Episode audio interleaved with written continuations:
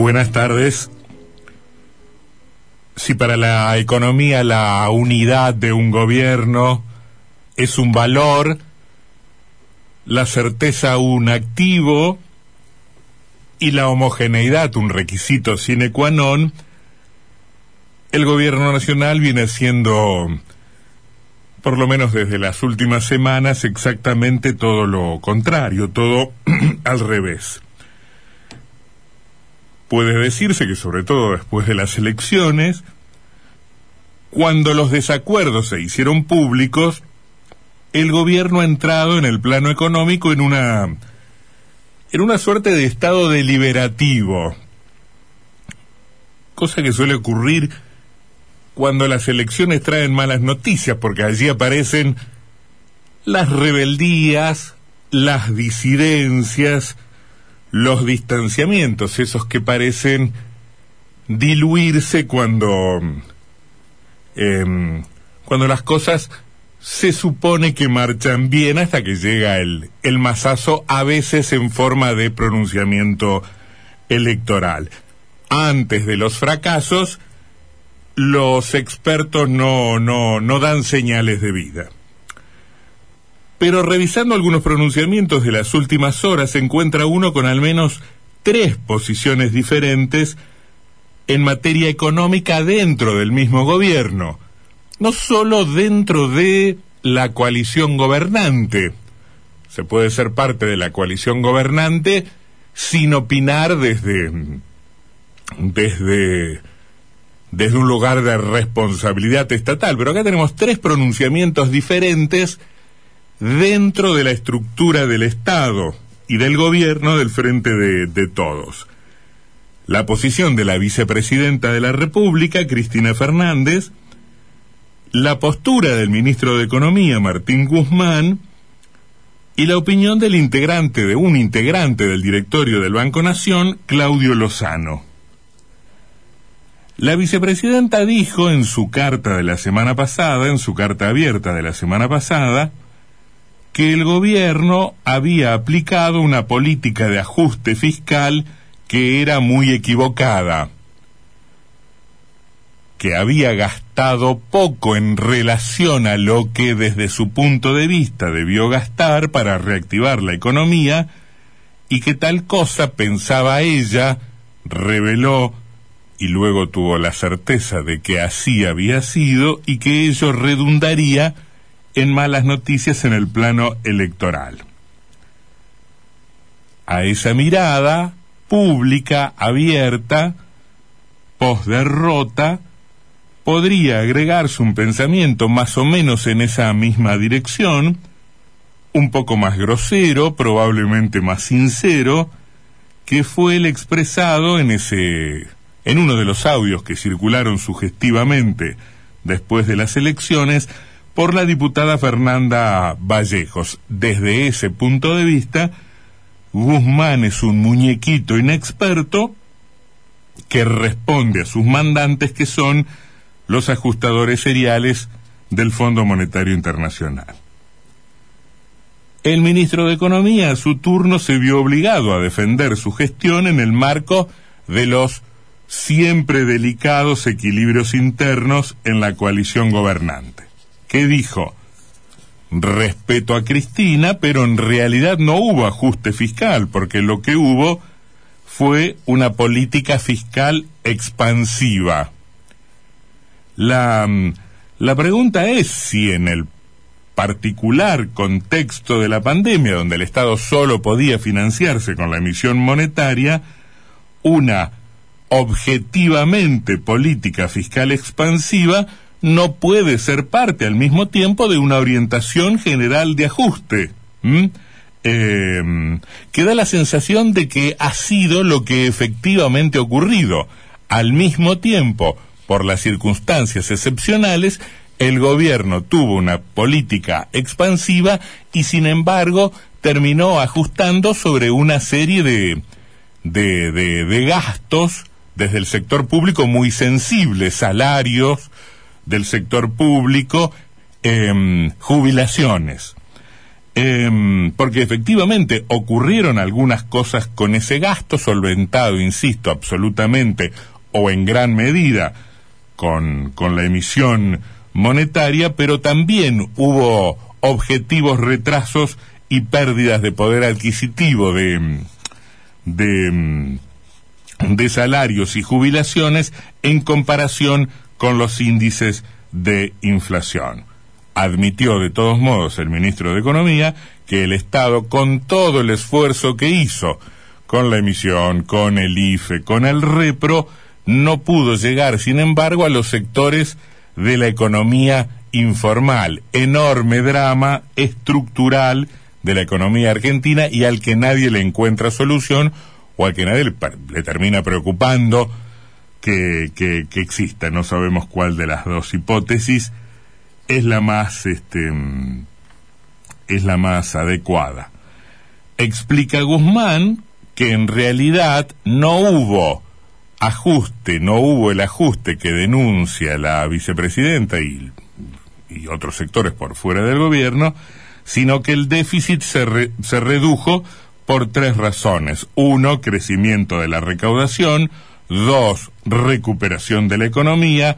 Tres, una serie de medidas tributarias que fueron en una orientación distinta a la, eh, a la aplicada durante el gobierno de Macri en realidad este, uno no está en condiciones de discutir con, con, con, los economistas y mucho menos con un discípulo de un premio Nobel de Economía, pero uno tiene la sensación de que la recaudación eh, experimentó incrementos sobre todo por los niveles de inflación y que la recuperación de la economía es eh, apenas rebote o poco más que eso en algunos sectores eh, muy particularizado. Por lo cual las razones que da el ministro de Economía no terminan de ser absolutamente contundentes como para negar, más allá de la polémica con la vicepresidenta, para negar que ha habido un ajuste del que acaso, acaso, y esto es un detalle que a mí me parece importante en términos políticos, la, la fórmula jubilatoria de este gobierno,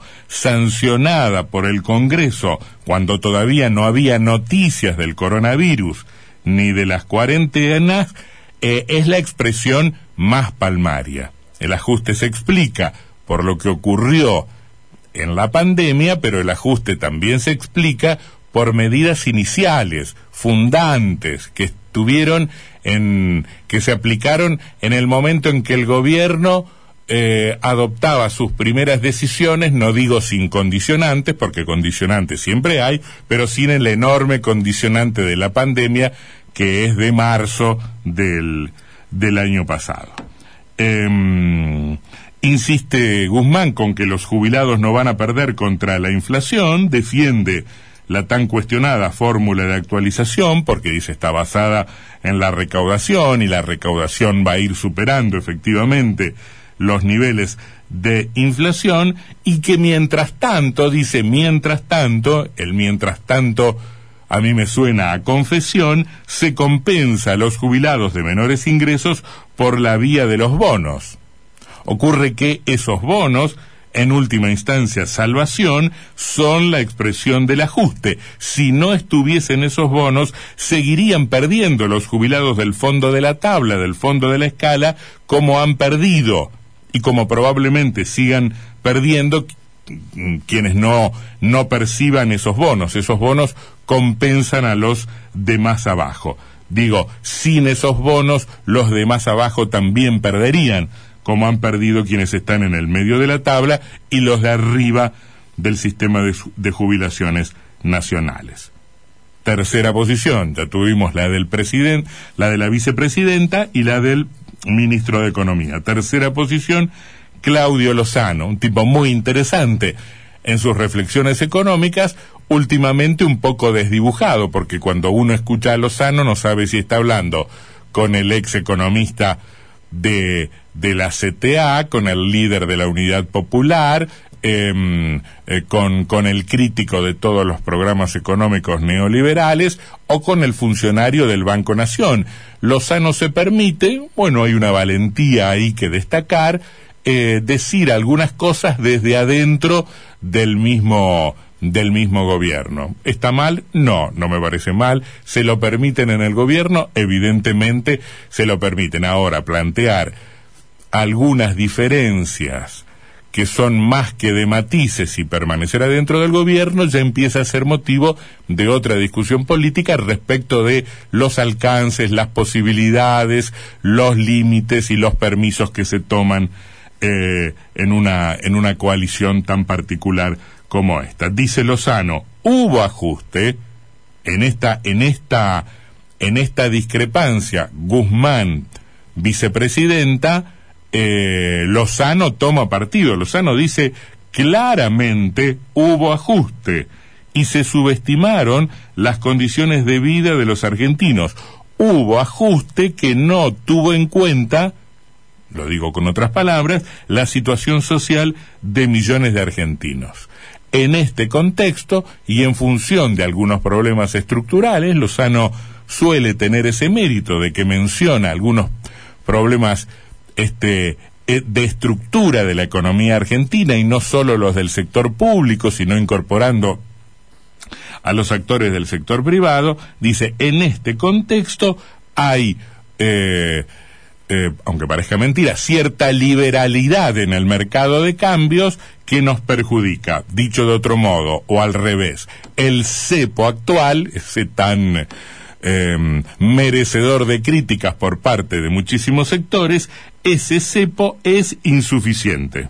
Es absolutamente insuficiente y que el gobierno, ya nadie se acuerda si se pueden comprar 100, 200 dólares o no se puede comprar nada, pero bueno, eso es la economía del, del mosquito. Estas son medidas que tienen que ver con, con otros movimientos bastante más grandes. Este, dice, estas restricciones son insuficientes. Hace una parte diciendo, ojo, el consumo de los sectores populares no tiene por qué experimentar las variaciones que experimenta porque este en vivienda, en alimentos, en otros rubros no hay componentes que estén dolarizados. Ocurre sí que hay oligopolios, oligopolios que dolarizan precios y dolarizan ganancias. Esos incrementos en eh, los rubros en los que em, consumen los sectores populares, a los que destinan sus ingresos los sectores populares, están oligopolizados y, y, mm, son escenarios de maniobras especulativas sobre las que el gobierno se puede colegir, eh, no está mm, eh, poniendo demasiado énfasis. Hay algo que dice luego y que es bien interesante como para analizar desde un montón de puntos de vista. Dice, no hay viabilidad política e institucional, insisto, no hay viabilidad política e institucional en la Argentina sin una estrategia de redistribución del ingreso. Ojo con esto, está diciendo, ningún gobierno que, que se conforme con la actual redistribución del ingreso eh, podrá transcurrir sin sobresaltos en la gobernabilidad. Es una forma indirecta de anunciar problemas de institucionalidad si no hay políticas, hasta ahora evidentemente no las hay, de redistribución del ingreso eh, en, la, en la Argentina. Em, esto puede ser tomado como un llamado a una radicalización del gobierno, este no en las formas, sino en el fondo, o como un llamado a una política de esas conservadoras que solo se animan a tirar una migaja para abajo por miedo a que explote todo, ¿no? Bueno, conciliemos posiciones, cedamos un poco, los de abajo están absolutamente podridos, este, cansados, agobiados, eh, son muy vulnerables, esto puede estallar. Bueno, tiremos ahí una migaja. Las dos lecturas son aceptables frente a una referencia de este tipo. Y acá también hay un argumento que perfectamente podría ser usado por alguien de la oposición, porque cuando se habla de los actuales niveles de endeudamiento del gobierno, que se endeuda a corto plazo y a tasas altas, pero en pesos, este, y esta es la orientación que el gobierno públicamente defiende, cuando los macristas que se endeudaron mucho y en dólares dicen, ojo que ahora también hay endeudamiento, dice, dice Lozano, es un error pensar que si se modifica el endeudamiento en divisas por deuda en pesos, el país deja de ser rehén del establishment financiero dice Lozano, somos igual de rehenes este, con deuda en dólares o con deuda en pesos. Teléfono para el Poder Ejecutivo, del que indirectamente forma parte el propio Lozano. Y después introduce efectivamente algunos elementos vinculados al funcionamiento general de la economía, al comportamiento de algunos actores y también de algún modo a las insuficiencias o a las deficiencias del aparato del Estado para impedir determinadas maniobras. Dice que se pierden muchas divisas del comercio exterior de la Argentina por maniobras de, evasión o, o por operaciones de triangulación. En fin, diferentes posiciones que conviven adentro del mismo, del mismo gobierno. Si queremos suavizar las cosas, diremos matices distintos en el terreno de la economía de un mismo gobierno. No está nada mal que esto suceda, que haya diferentes puntos de vista en, en, un gobierno y mucho más en una coalición de gobierno que reúna sectores de diferente historia, ideología y procedencia. El problema es, como siempre, es cómo se, eh, cómo se tramitan esas diferencias, cómo se discuten, eh, en qué contexto se discute, en qué espacio se discute y con qué mecanismos finales para sintetizar posiciones. Es un hecho cierto que en la política de este tiempo se discute poco y nada, que las fuerzas políticas como tales discuten poco y nada hacia su interior. No hay congresos, no hay deliberaciones, no hay tantas instancias de capacitación o de discusión. Las plataformas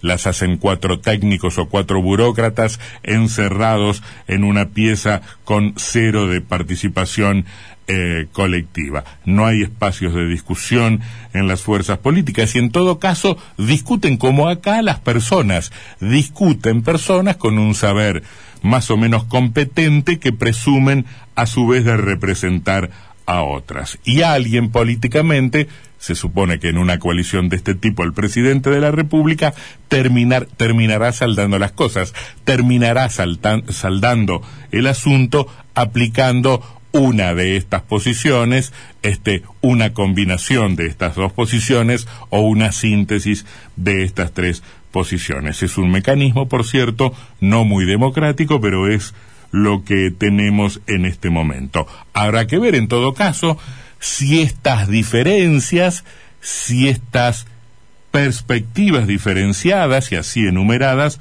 fortalecen al gobierno, digamos, potenciado por su diversidad o si lo debilitan aún más en, en virtud de las fisuras que suelen profundizar este, mm, las, las derrotas electorales. Lo que asoma con claridad, em, y esto sí que no es para quedarse tan tranquilo, es que el gobierno no tiene muy en claro, ni muchísimo menos, qué hacer con una economía mucho más indócil de lo que su voluntarismo previó en algún momento.